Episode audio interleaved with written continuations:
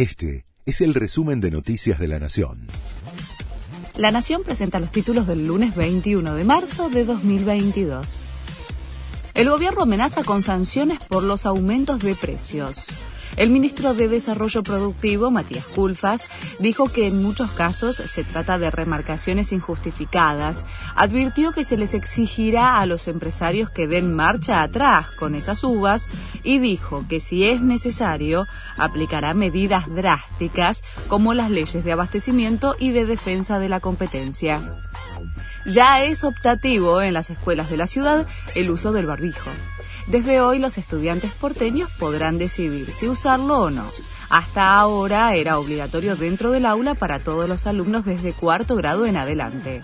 Sin embargo, su uso seguirá siendo obligatorio para los docentes. Presentarán un proyecto para que las mujeres puedan hacer deporte con el torso desnudo en espacios públicos. Una ciudadana llevará la idea a la legislatura cordobesa para que las mujeres que quieran hacerlo no sean acusadas por exhibicionismo.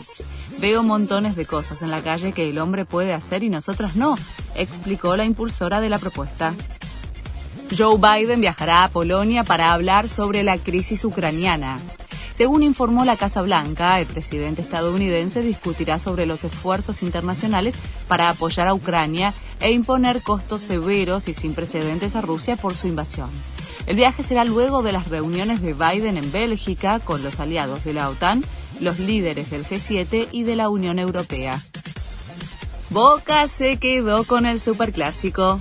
Le ganó a River en el Monumental 1 a 0 con gol de Villa a los 8 minutos del segundo tiempo por la séptima fecha del torneo de la liga.